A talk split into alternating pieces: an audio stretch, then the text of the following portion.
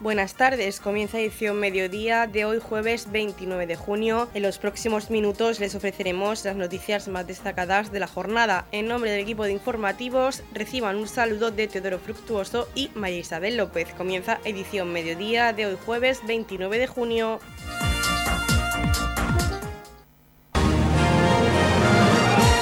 Edición mediodía. Servicios informativos.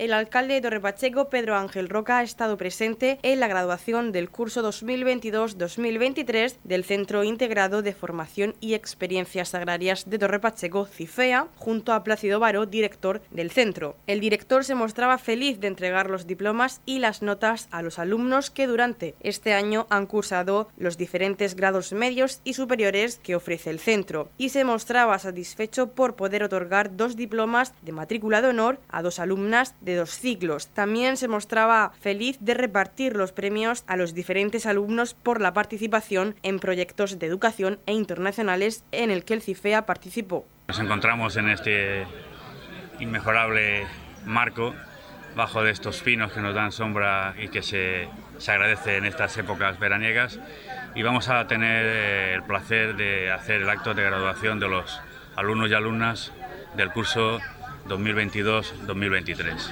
En este caso, pues eh, queremos hacer la entrega de las orlas, las notas y su diploma como técnico en, los, grados medio y grado superior que se imparte en el CIFEA.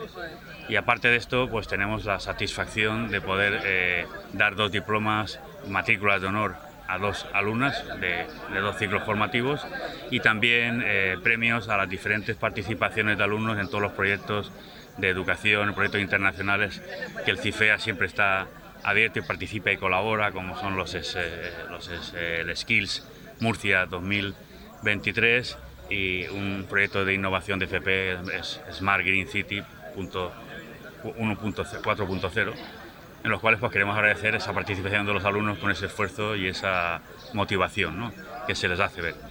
Con lo cual pues es un acto de, alegría, de orgullo y de emoción de poder sacar nuevos profesionales que puedan servir y hacer que este sector sea cada vez más competitivo y más sostenible.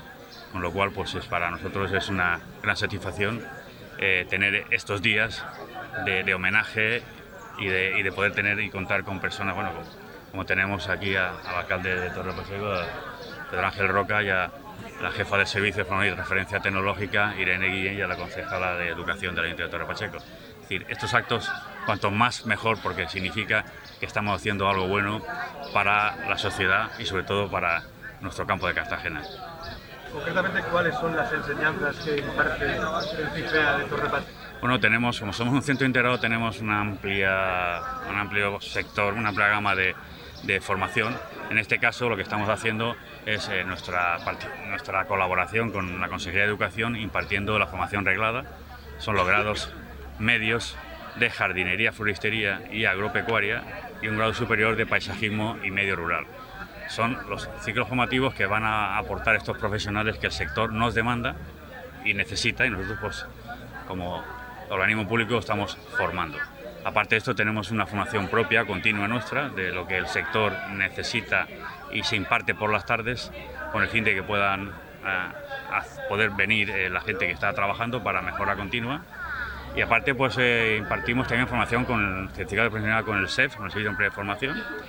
Tenemos proyectos de transferencia tecnológica, los cuales estos proyectos de transferencia tecnológica, muchos de ellos son relacionados con el Mar Menor, con la ley de protección integral del Mar Menor, y de estos sacamos unas jornadas, webinar que impartimos pues, de forma online a, pues, a todos, eh, no solamente los que asistentes, sino a toda la región e incluso fuera de, de, aquí, y que eh, con ello pues intentamos dar esa pues ese, ese valor a un centro de formación que pueda tener versatilidad para aportar cosas que signifiquen utilidad y bienestar y actualización de las nuevas tecnologías.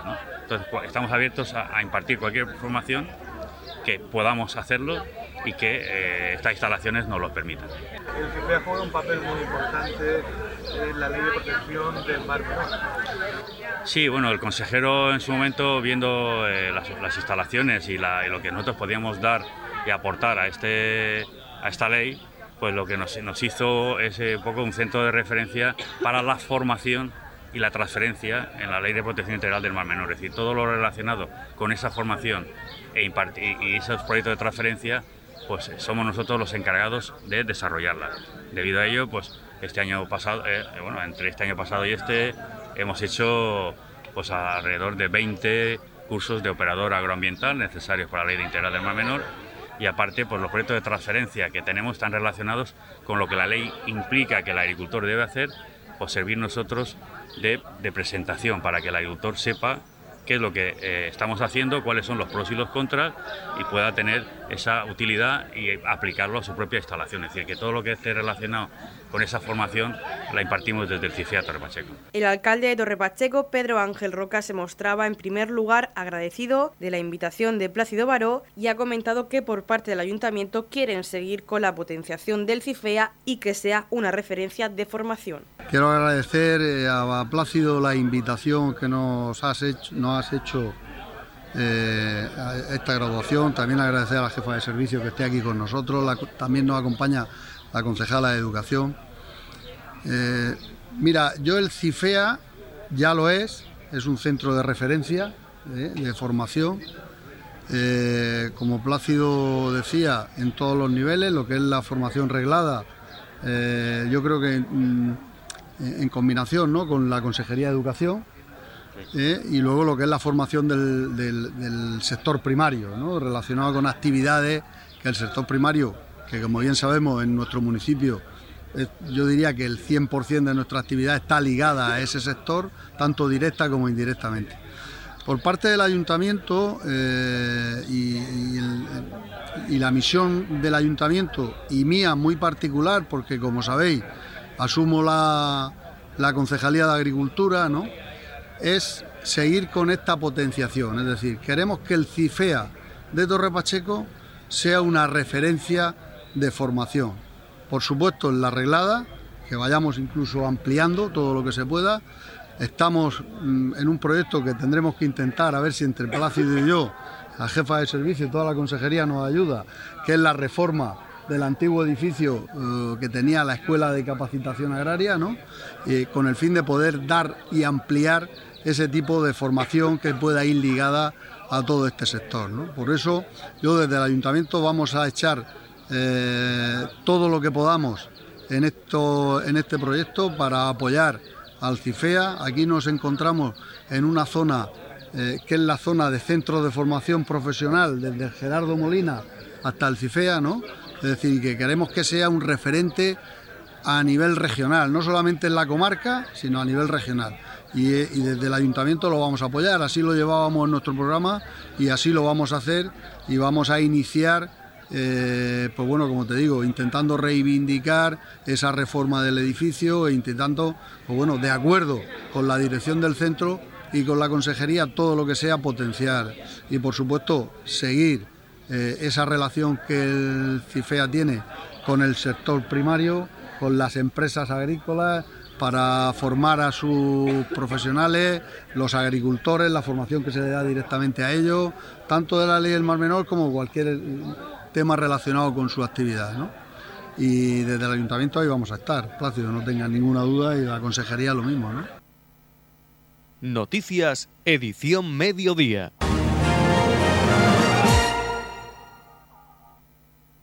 Este sábado 1 de julio se celebra la concentración, la 34 edición de la concentración de camiones organizada por la Cofradía de San Cristóbal. Para hablar de este evento tenemos con nosotros al presidente de esta cofradía en Torre Pacheco, al que ya saludamos. Buenos días, José Navarro. Buenos días. Pues vamos a comenzar hablando en primer lugar del cambio de ubicación de la concentración.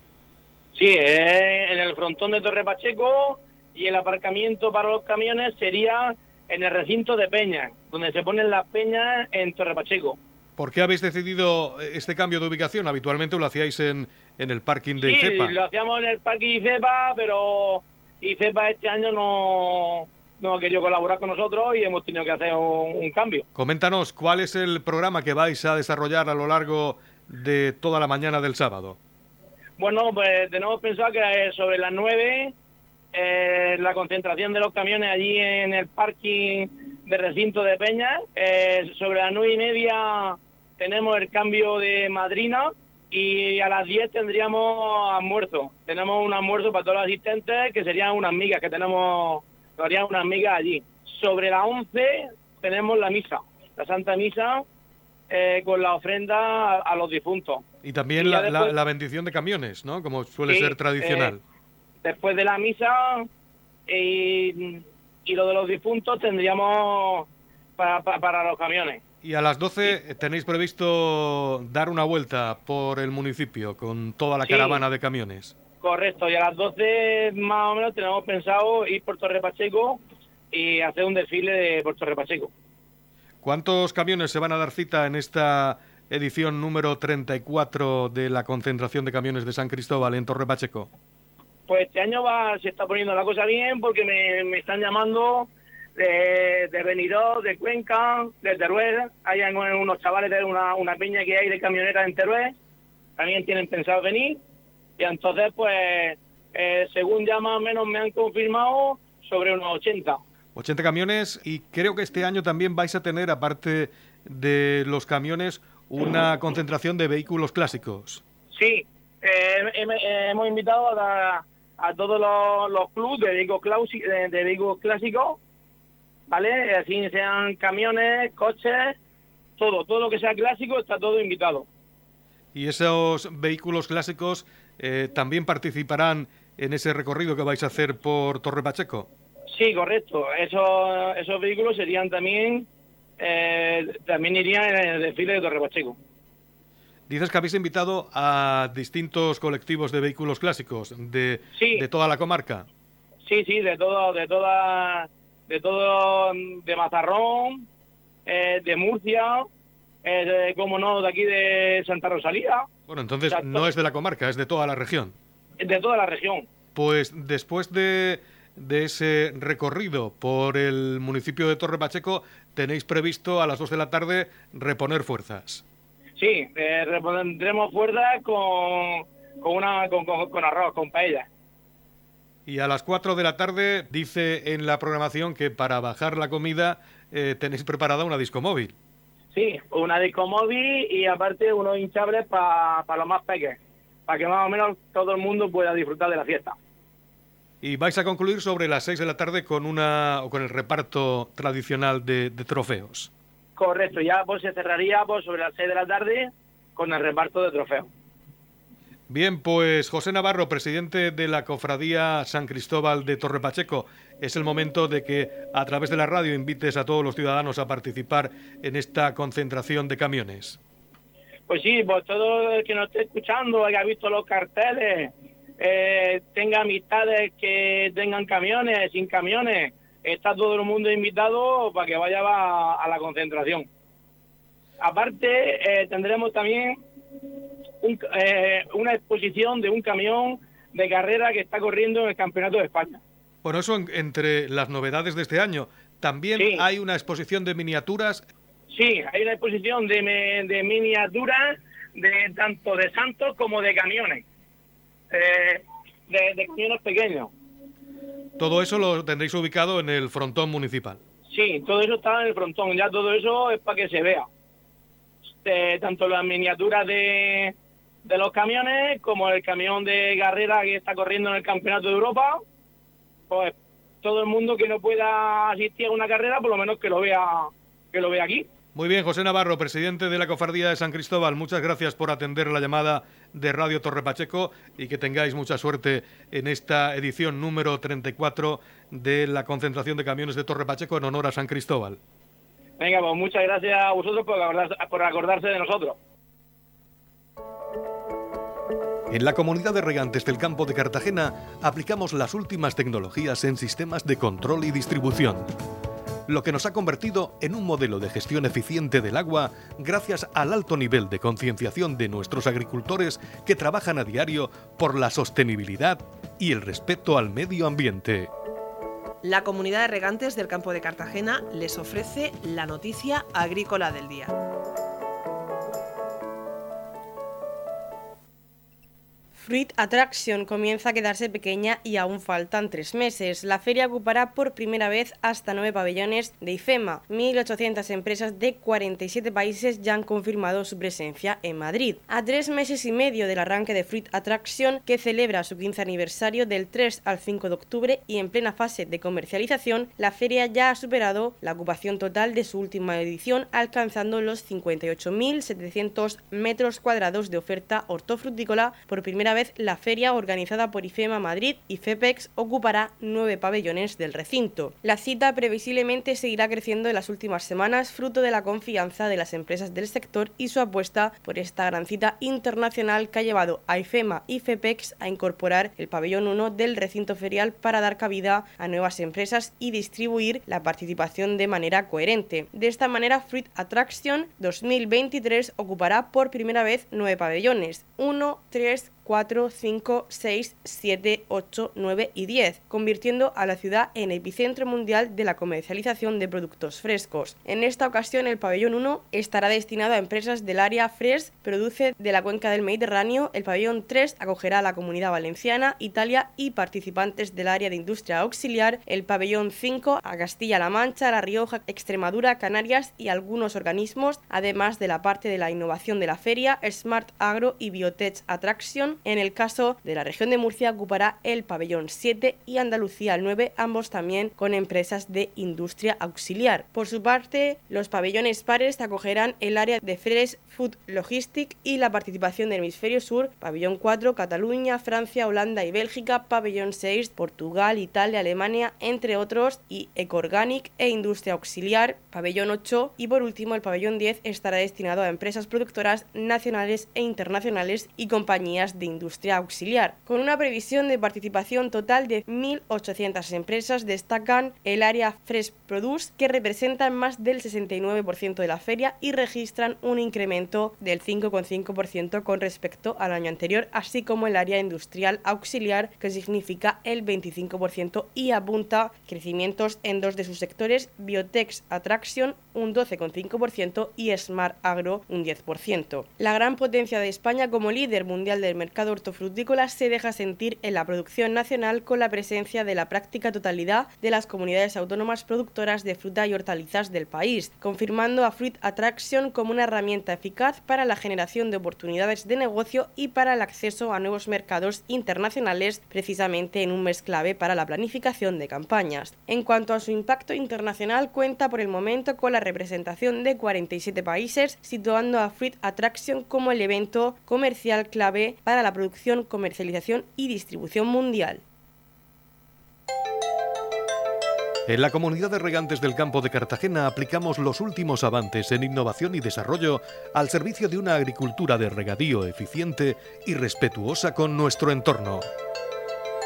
Por la sostenibilidad y el respeto al medio ambiente, Comunidad de Regantes del Campo de Cartagena el agitador flamenco Luis Terry, pregonero de la 43 edición del Festival de Loferro. Luis Anguiao Terry, más conocido como Luis Terry, ha sido nombrado por la comisión organizadora pregonero de la 43 edición del Festival Internacional de Cante Flamenco de Loferro, que comenzará en la noche del lunes 24 de julio. Nacido y criado en Jerez, aunque afincado en la región de Murcia, es hijo de Luis Anguiao Palma, el mítico tocador jerezano Maestro Palmita, y padre de la joven guitarrista flamenca Mercedes Luján, Luis lleva el flamenco anclado en sus adentros. Presentador, comunicador y agitador flamenco, conferenciante, poeta y un gran conocedor de la historia de este arte, el jerezano ha colaborado con decenas de medios de comunicación como Cadena Ser, Cadena Cope, Radio del Ayuntamiento de Vera, Almería o Comarcal Televisión, entre otros. La trayectoria profesional de Luis Terry también ha estado unida al mundo del peñismo flamenco. Es coordinador del Festival Flamenco Ciudad del Sol de Lorca, organizado por la Peña Flamenca del mismo nombre. Ha recibido los galardones Morato de Oro de la Peña Flamenca El Morato en Almería, el Cernícalo Dorado de la Peña Los Cernícalos en Jerez o el Premio Andaluz del Año de la Casa de Andalucía Rafael Alberti de Torrevieja. Siempre apegado al flamenco, en la actualidad dirige y presenta en Cadena Azul Radio el programa Lo que yo más quiero, donde sigue desgranando los misterios del flamenco y la copla que tanto ama a través de entrevistas con artistas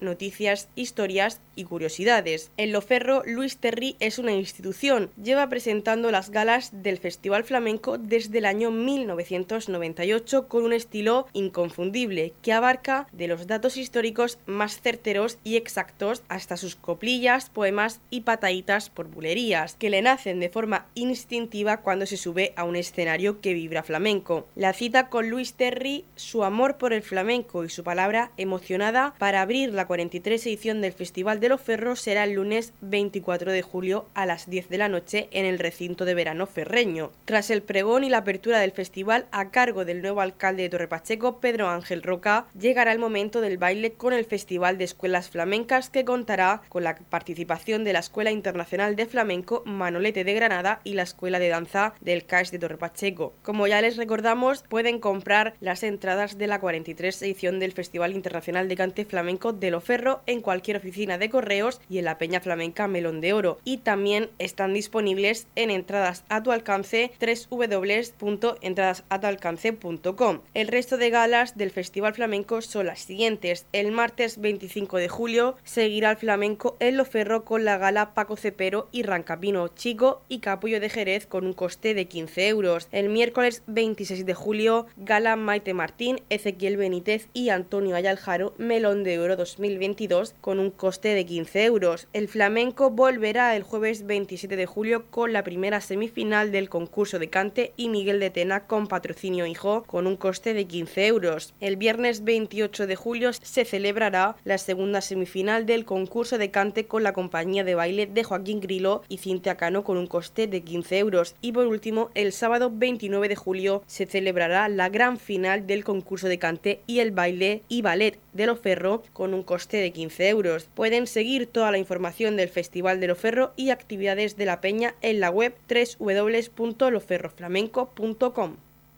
Edición Mediodía. Servicios informativos.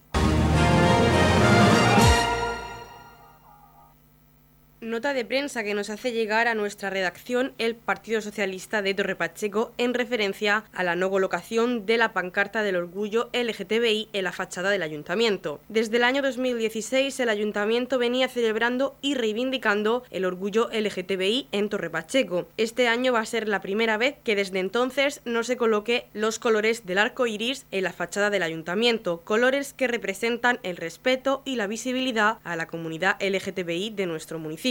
El nuevo equipo de gobierno de Torre Pacheco se niega a conmemorar esta jornada omitiendo la colocación de la tradicional bandera del colectivo en la fachada de nuestro ayuntamiento, un acto que condenan firmemente desde el Partido Socialista y las Juventudes Socialistas de Torre Pacheco. Este es el primer gesto de retroceso a la diversidad que el alcalde Pedro Ángel Roca del Partido Popular hace en nuestro municipio. No gobierna con Vox, pero empieza a actuar como lo haría la ultraderecha. Nuestra reivindicación va de no retroceder en conquistas que en este país y en este municipio ya teníamos asumidas. Conquistas sociales que hemos logrado gracias a muchos años de lucha, trabajo y de campañas de sensibilización al frente del ayuntamiento, ha manifestado la portavoz del Grupo Municipal Socialista y vicesecretaria general Verónica Martínez. Por otro lado, Marina Sánchez, secretaria general de Juventudes Socialistas de Torre Pacheco, ha declarado únicamente se han limitado a hacer una publicación en redes sociales recordando el ya consolidado Roldán con Orgullo, evento que dejó contratado el anterior equipo de gobierno liderado por los socialistas. La igualdad no debe ser cuestionada por nadie, y menos por los representantes públicos. Este es el primer retroceso en libertades de todos los que vendrán. No gobiernan con Vox, pero actúan como ellos.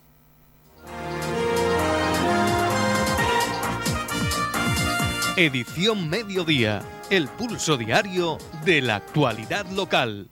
El alcalde de Torrepacheco, Pedro Ángel Roca, y la concejal de mayores, Julia Albadalejo, asistían a la clausura de los talleres de mayores del curso 2022-2023. El pasado martes tenía lugar en el centro de día de Torrepacheco la clausura de los talleres de mayores que se han realizado durante el curso 2022-2023. En esta clausura se ha podido disfrutar de una exposición de los trabajos realizados, paneles informativos y expositivos realizados por los alumnos de los diferentes cursos y también se pudo ver uno de los sainetes puestos en escena el pasado fin de semana por el grupo de teatro Tararique TV. Escuchamos a la técnico de la Concejalía de Mayores, Lola Nieto. Bienvenidos a a la clausura de los talleres y los cursos 2022-2023.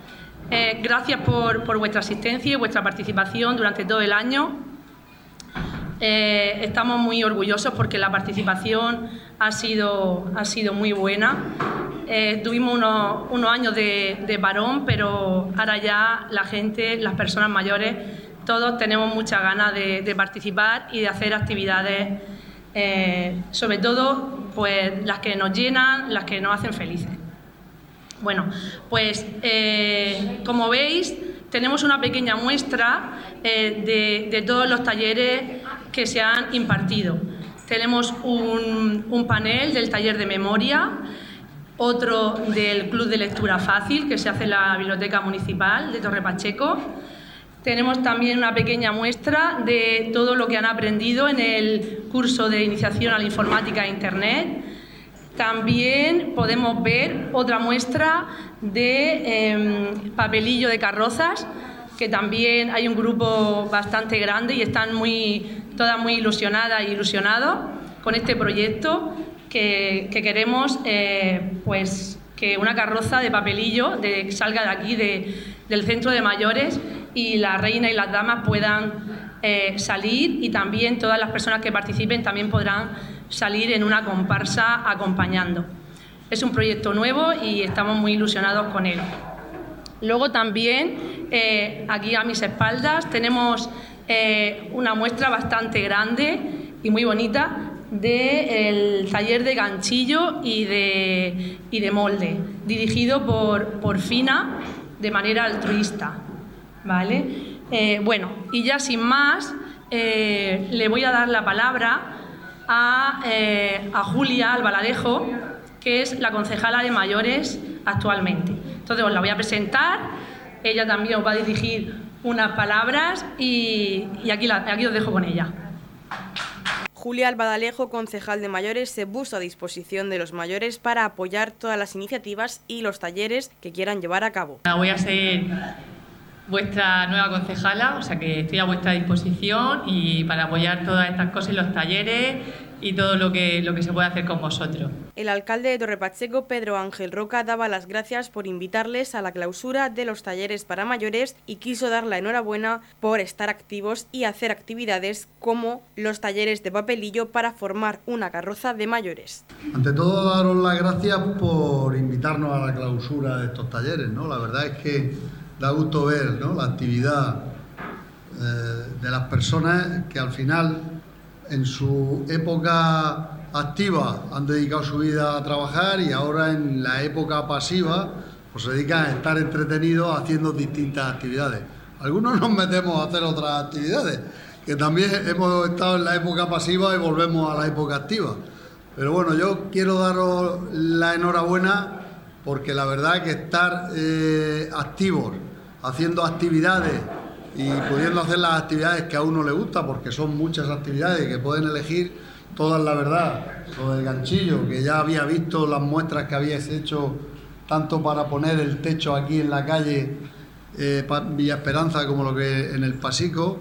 Estupendo. El tema del papelillo, la verdad que me encanta, porque yo he sido un carrocero de pro y, vamos a intentar potenciar las carrozas al máximo con el fin de que sea una de las actividades más importantes de las fiestas de Torre Pacheco y la verdad que me ha gustado mucho lo que Lola ha dicho, es decir, que va a salir una carroza de los mayores, que eso, vamos, es estupendo para, para poder esta fiesta intentar mm, volver eh, a que sea lo que en su día fue, ¿no? Las fiestas, el, dentro de las fiestas, una actividad que tiene una historia, que tiene muchos años, que todos hemos visto fotos cuando se hacían carrozas encima de coches, es decir, es una de las pocas tradiciones que nuestras fiestas tienen. Entonces tenemos que intentar, es verdad, que son épocas que suben y bajan, pero la verdad que tenemos que intentar, y lo vamos a hacer así desde el ayuntamiento, que esa fiesta se recupere con toda la fuerza posible. Y, la verdad que me ha alegrado el, el ver flores ahí, que yo también he hecho algunas veces flores de papelillo. Entonces, pues nada, mucho ánimo, mucho ánimo en todas las actividades que hacéis, ese grupo de teatro que tenéis, Tararí que te vi, se llama, Tararí que te vi, el otro día estuve presente en, el teatro que hicisteis, me encantó, soy unos actores y actrices maravillosos, es verdad que, que fue un espectáculo muy bonito y muy entretenido. Así es que muchas gracias y desde el ayuntamiento, pues oye, vamos a seguir con la misma línea que el ayuntamiento siempre ha tenido y por supuesto vamos a intentar potenciar todo lo que podamos y que esté en nuestra mano. También está aquí Vero, que ha sido la concejala vuestra hasta ahora. Le damos la, la bienvenida. Entonces, vamos a seguir con la línea que el ayuntamiento ha tenido y que nosotros intentaremos por todos los medios potenciar, cómo no. Intentar poner, cada uno intenta poner su rasgo en el trabajo que hace y eso es lo que vamos a intentar hacer y seguir, por supuesto, en la línea marcada. Así es que nada, muchas gracias. En la comunidad de regantes del campo de Cartagena aplicamos los últimos avances en innovación y desarrollo al servicio de una agricultura de regadío eficiente y respetuosa con nuestro entorno. Por la sostenibilidad y el respeto al medio ambiente, Comunidad de Regantes del Campo de Cartagena. La Comunidad de Regantes del Campo de Cartagena les ofrece la información del tiempo.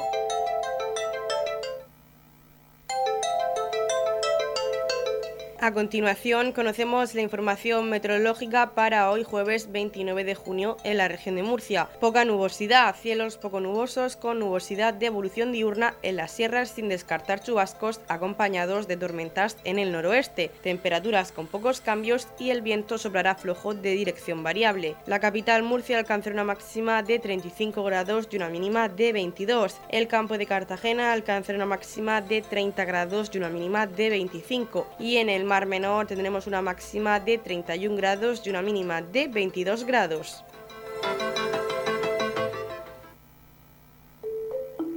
En la comunidad de regantes del campo de Cartagena trabajamos diariamente en la aplicación de las últimas tecnologías en nuestros sistemas de control y distribución. Por la sostenibilidad y el respeto al medio ambiente, Comunidad de Regantes del Campo de Cartagena.